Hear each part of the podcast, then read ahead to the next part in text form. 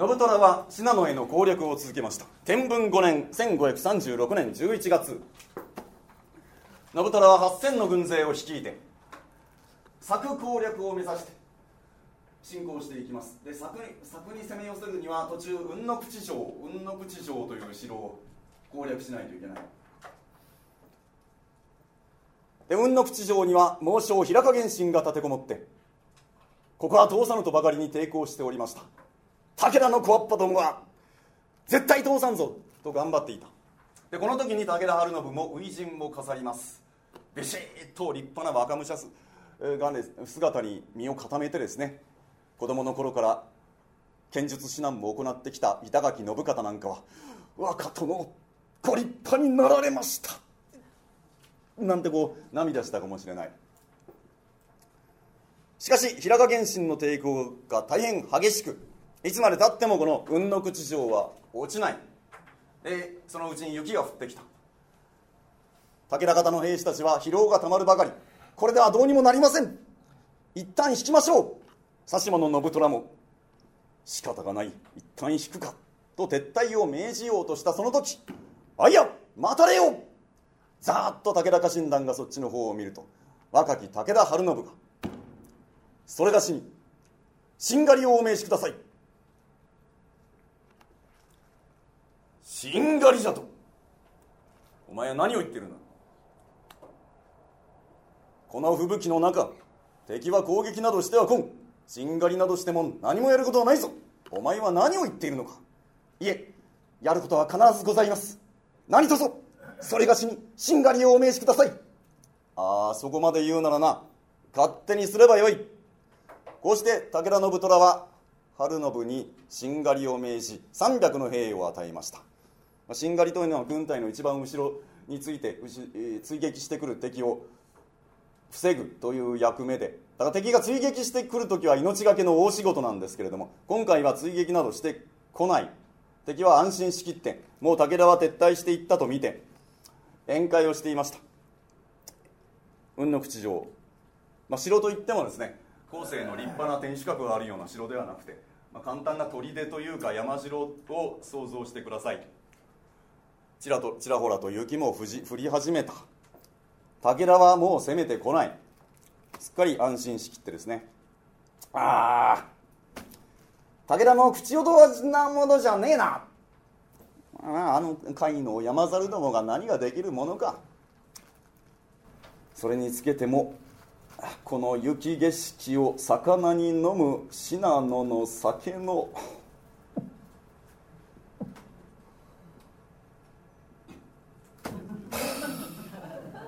ああうめえことうめえこと。なんてことを言っていた。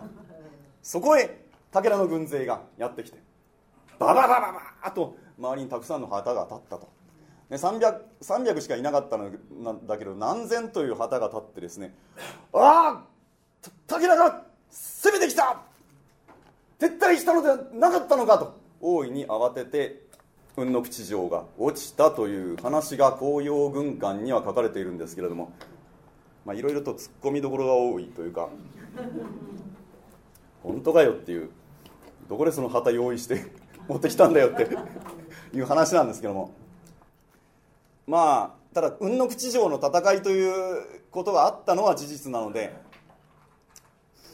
要は武田晴信は若い頃から武武術武,、えー、武の道に優れていた。で、えー、調略もできる頭の良さがあった。それでいて父父親とはちょっと確執があった。ということようなことを偶話的に示したエピソードかと思います。で雲の吉城を攻め落としてようよ意気揚々と甲府つつじヶ崎館に帰還します。春信様ご帰還なり春信が戻ってきた。で信虎が春信を迎えますと父上お喜びください。すっごと。敵将平賀源信の首にございます。何？お前あの少人数で雲の口城を落としたのか。で周りの家臣たちはひそひそひそひそ。おさすが。やりますなさすがご嫡男。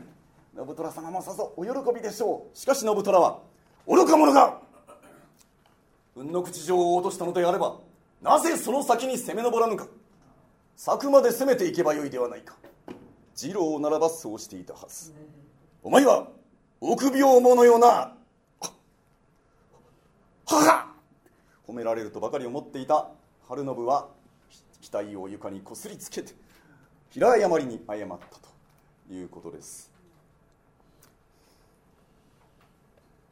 その後も武田信虎は信濃侵攻を繰り返します。天文9年1540年5月には千年を落とした雲の口城を拠点として作に侵攻します。一日に36城を落としたという勢いで途中の白城を抜いていき作にまで、えー、侵攻の手を伸ばします。で翌天文11年天翌天文10年にも進撃を続け天文10年1541年の5月には佐久から西側の小さが小さ方小さ方まで攻め寄せて。小さあがたとか小さ方と、えー、攻め寄せまして。信濃攻略の足がかりを作っていきますけれどももう甲斐の民衆は限界に来ておりました。また戦か。食うものもねっていうのにこれ以上信濃にこだわってどうなるというのか。何しろこの地図で書いと書くと簡単ですけれどもこの間ずっと山道ですからね。これは車で行っても延々と何時間もかかるぐらいなんでまして鎧着てですねこんなところをえっちらおっちら移動していく。まあこれは民衆にとっては大迷惑ですよ。しかも信虎はその度に税を巻き上げてで反対するものがあったら逆上して切ったと言われております。甲斐の民衆の恨みの声は巷に満ちておりました。つつじヶ崎館では武田家の家臣たちが頭を抱えて特に板垣信方と小虎政の両名が話し合います。信虎様はますます頑固になられる。我ら家臣の言うことをお聞きにならない。こうなってはもう春信様に立ち上がっていただくほかはない。そこで板垣信方が中心となり武田晴信に相談も持ちかけます。信虎様の知性はもう限界にございます。甲斐の民衆のため晴信様が立ち上がってくだされ。信方。それは俺に父に背けと言っているのか。甲斐の民衆のためでございます。そのようなことになれば今度は甲斐の国内で戦が起こる。それこそ民を苦しめることではないのか。その点はご安心ください。十分に手はずを整えておりますということで。その時は意外に早くやってきました。天文 10, 天文10年。1541年。6月14日。この日武田信虎は娘婿の駿河の今川義元を訪ねて駿府に向かいました。武田信玄武田晴信の姉にあたる信虎の娘が今川義元に嫁いでいましたのでしかももう孫も生まれていましたのでそこに会いに行ったわけです。指物気性の荒い信虎も久しぶりに久しぶりか初めてか知らないですけど孫をあやして、まあ、表情もにへらにへらしてたかもしれない。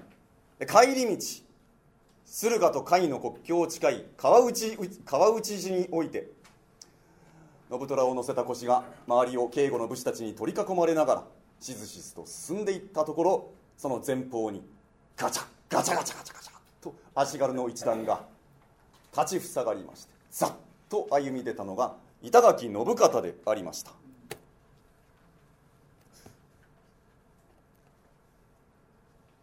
板垣お前これは何の前じゃ！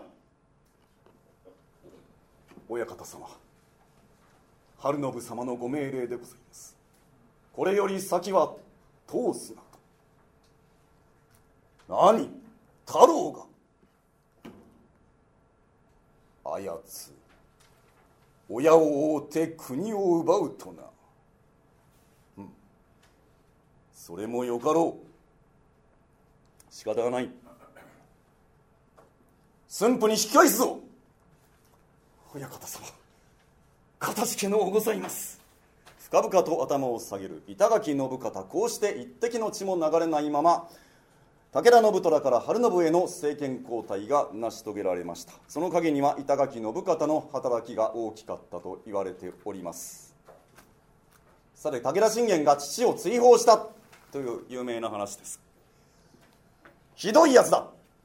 武田信玄は親不孝者だ。と後々まで批判非難の対象になりました。特に上杉謙信は武田信玄は親を追放した最低の親不孝者だということでひどく非難しております。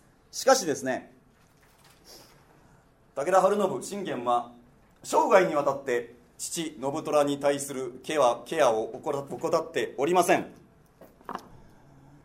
駿河の今川家にも父のことをくれぐれもよろしく頼むと。伝言しておりました。なので今川家において信虎の扱いはとても良かった。今川義元が1560年に桶狭間の合戦で撃ち撃たれましてそのそれからしばらくして数年してから信虎は今川家を離れまして京都に上り足利将軍に仕えたといいます。で晩年は諸国を転々として武田信玄が亡くなった後信濃の国で没しました。晩年は信虎と信玄の親子の確執も解けて信玄が上洛することを密かに信虎は手引きしていたとも言われます。